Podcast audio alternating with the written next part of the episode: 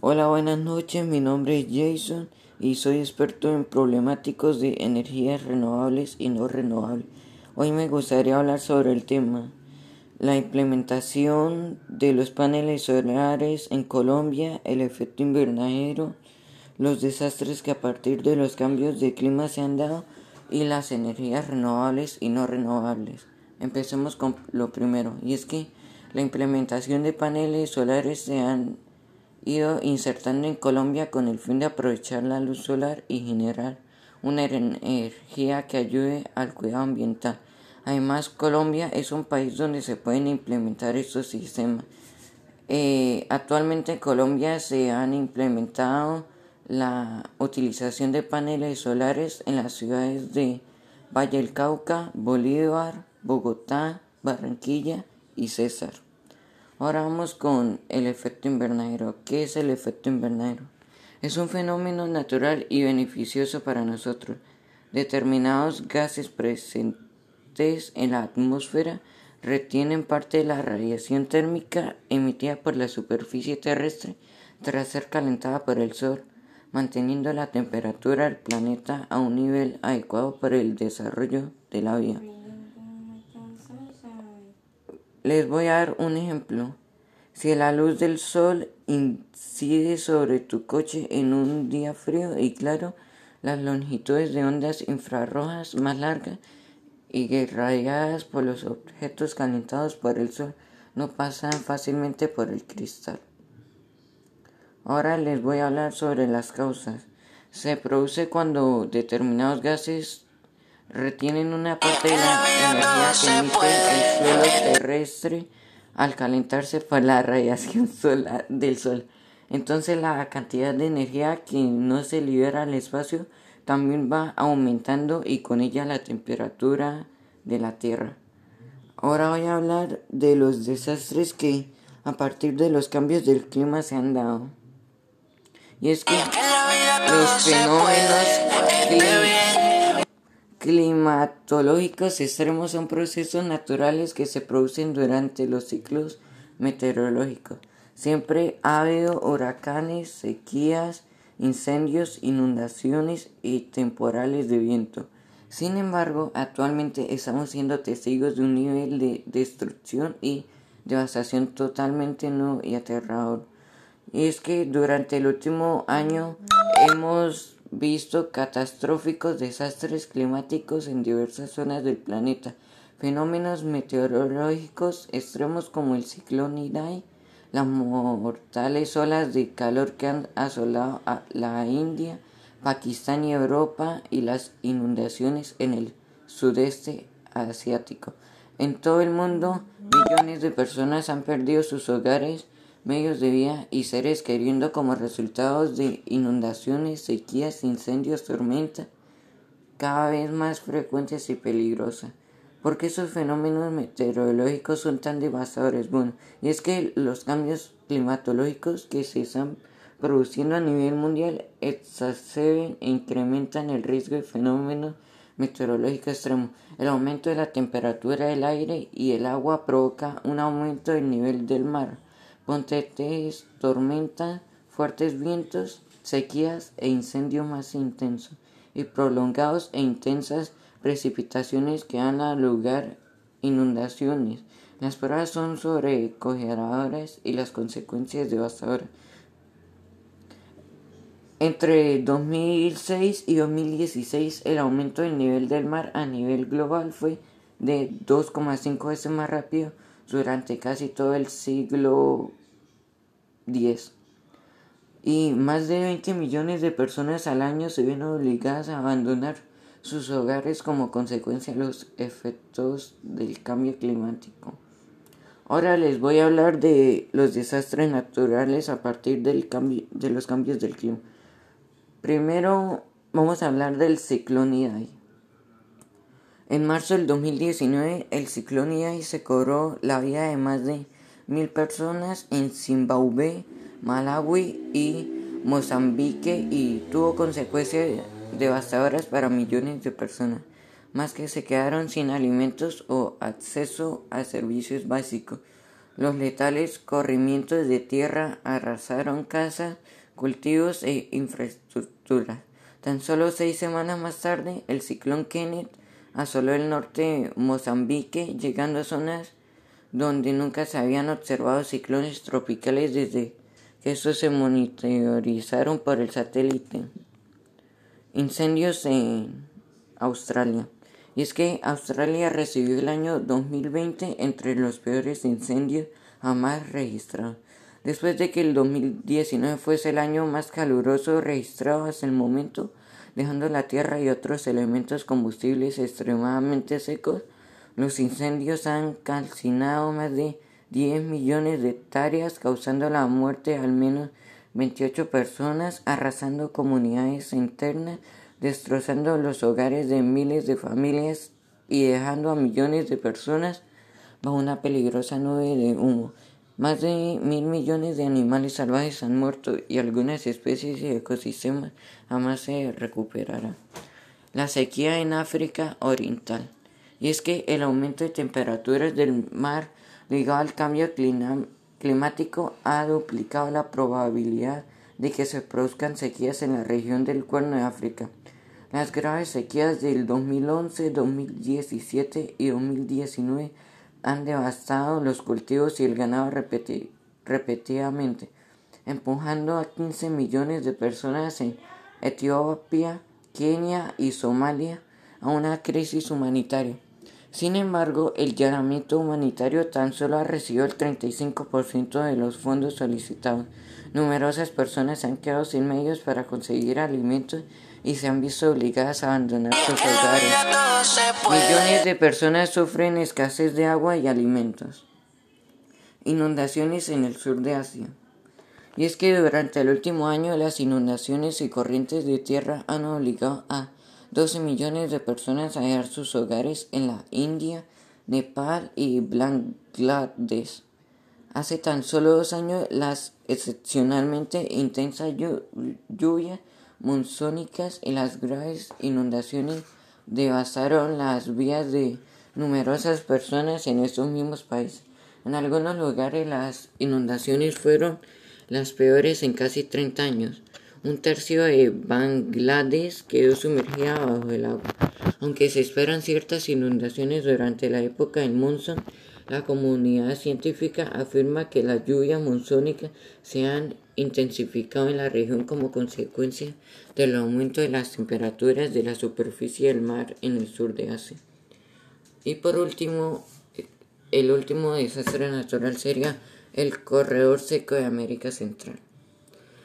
El fenómeno, meteorológico del niño exacerbado por las crisis climáticas ha provocado que, el 2019 haya sido el sexto año consecutivo de sequía en el corredor seco de América Central, en Guatemala, Honduras, El Salvador y Nicaragua.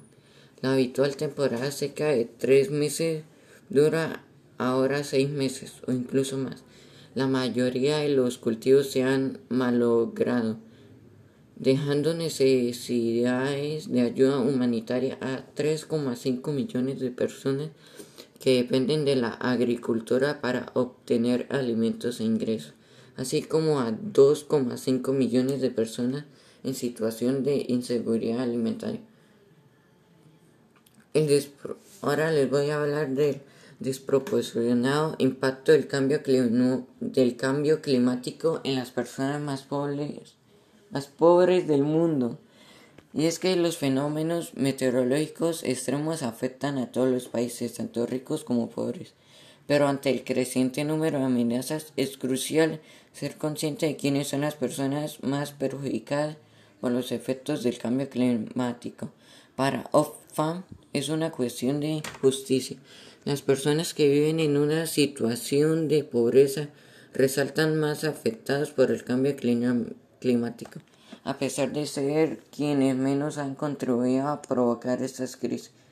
Los efectos del cambio climático están obligados a muchas personas a abandonar sus hogares, sumiéndolas aún más en la pobreza y el hambre. Las personas que viven en los países más pobres tienen al menos cuatro veces más probabilidades de verse obligadas a desplazarse debido a fenómenos meteorológicos extremos que las personas que viven en países ricos.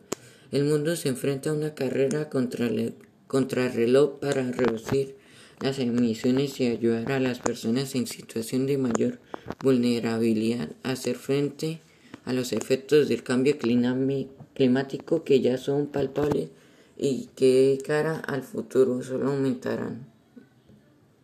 Ahora les voy a hablar de las energías renovables y no renovables. Eh, es que las energías renovables son las que podemos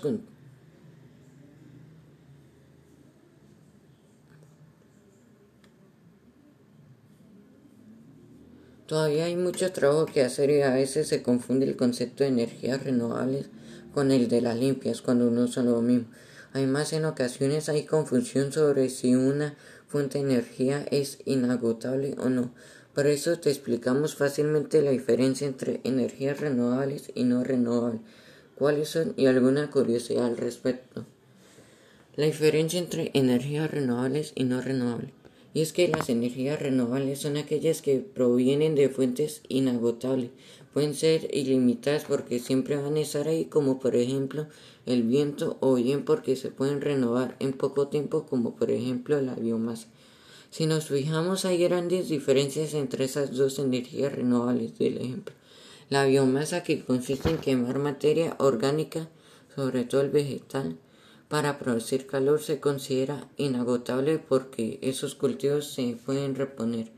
Es decir, en realidad la materia utilizada se termina, pero existe la capacidad de plantar de nuevo y obtener más en un corto espacio de tiempo. El viento o el sol, sin embargo, sopla y sale y cae, siendo también energías renovables, pero porque no se agotan. Las energías no renovables son aquellas que provienen de fuentes de las que hay una cantidad limitada. Así que cuando se termina no se pueden reponer el petróleo, el carbón y el gas. Son las energías no renovables tradicionales que han movido el mundo desde la revolución industrial y de hecho todavía lo hacen. Esos combustibles fósiles se llaman así porque se produjeron a partir de restos orgánicos de animales y plantas muy antiguas. Este proceso natural sigue sucediendo pero tarda demasiado tiempo como para que se considere renovable. Si se pueden obtener, por ejemplo, varias cosechas en un año y usar los restos de ellas como biomasa en combustible fósiles, estamos hablando de millones de años para que sea el proceso de transformación de materia orgánica en petróleo y carbón. Por todos esos años que tardan en formarse el petróleo o el carbón, no son fuentes de energía renovable. ¿Qué energías son renovables? Y es que las principales energías renovables son la energía solar, la energía eólica, que es el viento, la biomasa, la energía geotermal, que es el calor del interior de la Tierra, y la energía hidráulica. Podemos considerar que la hidráulica es toda energía proveniente del agua e incluir en esa clasificación la energía de los océanos en sus diversas formas, mareomotriz, termal, oceánica, etc. Ahora que energías no son renovables, y es que principalmente las que hemos visto que son combustibles de origen fósil es el carbón, el petróleo y el gas natural. Y el curioso debate de la energía nuclear. ¿Es la energía nuclear renovable o no renovable? Lo cierto es que normalmente se le considera no, no renovable. Y es que la energía atómica de las centrales procede de dividir los átomos de un tipo de uranio especial, el U235, que además no es el tipo de uranio más común en nuestro planeta. Por eso se suele considerar casi siempre no renovable, ya que además de ser un recurso que se acaba, ni siquiera hay mucho.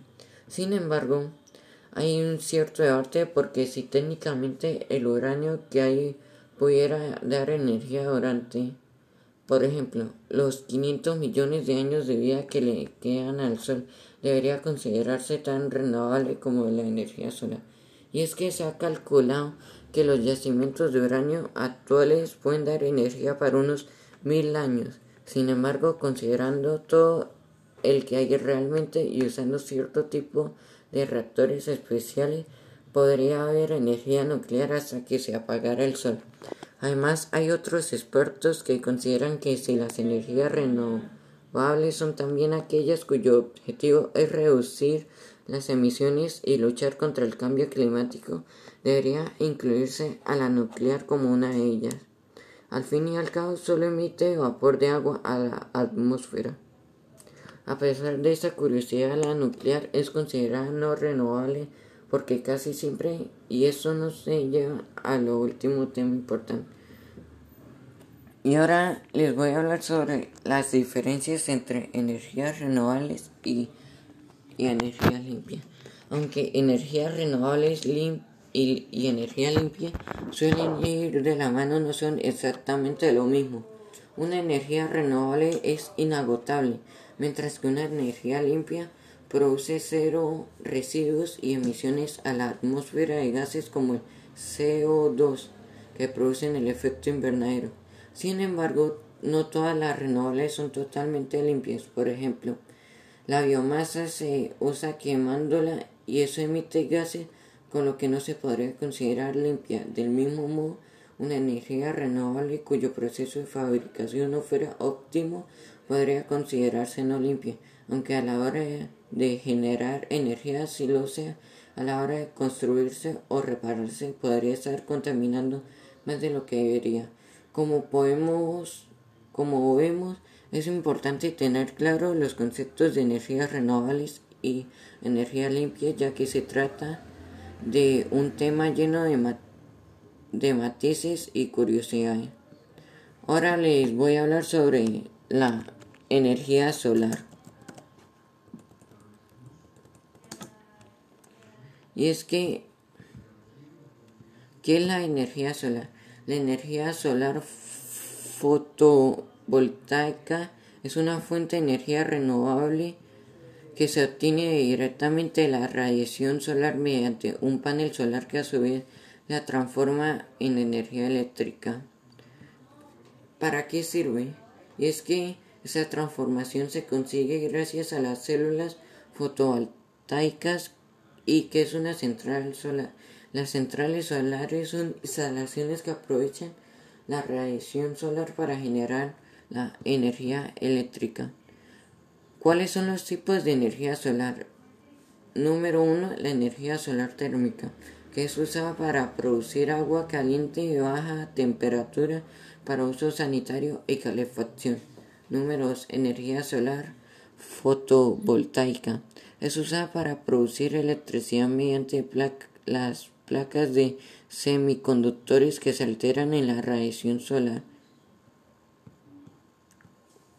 Ahora les voy a hablar de la energía eólica. Y es que, ¿qué es la energía eólica?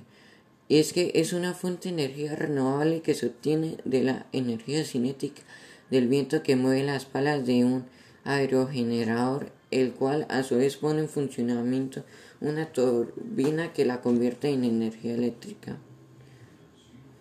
¿Cuáles son los beneficios de usarla? Y es que es una fuente de energía renovable, no contamina, es inagotable y reduce el uso de combustible fósil, origen de las emisiones del efecto invernadero que causa el calentamiento global. ¿Cómo se puede utilizar la energía eólica en el hogar? Y es que el generador es el responsable de producir la electricidad de la energía eólica, que tras pasar por un transformador y por la subestación del parque eólico llega a la red eléctrica hacia nuestras casas. La respuesta es en la aplicación de un generador eléctrico. ¿Qué es lo Ahora le voy a explicar qué es lo malo de la energía eólica y es que en el impacto de la fauna y la flora debido al tamaño de las infraestructura, la instalación de molinos de viento generan impactos incluso en la fauna y flora, ocasionando que algunas veces se vean obligadas a migrar y promoviendo, por ejemplo, la tala de árboles para poder crear parques eólicos. ¿Cuál es la desventaja? La desventaja es que mengua, es que perjuicio, es que tiene un perjuicio que se nota por comparación de dos de las personas o situaciones. ¿Qué problema representan el ambiente la generación eólica? Y es que provoca una contaminación acústica y visual, pues las turbinas eólicas pueden ser ruidosas cuando están en funcionamiento, también pueden interrumpir paisajes y las turbinas eólicas son las que contribuyen con el impacto ambiental de la energía eólica.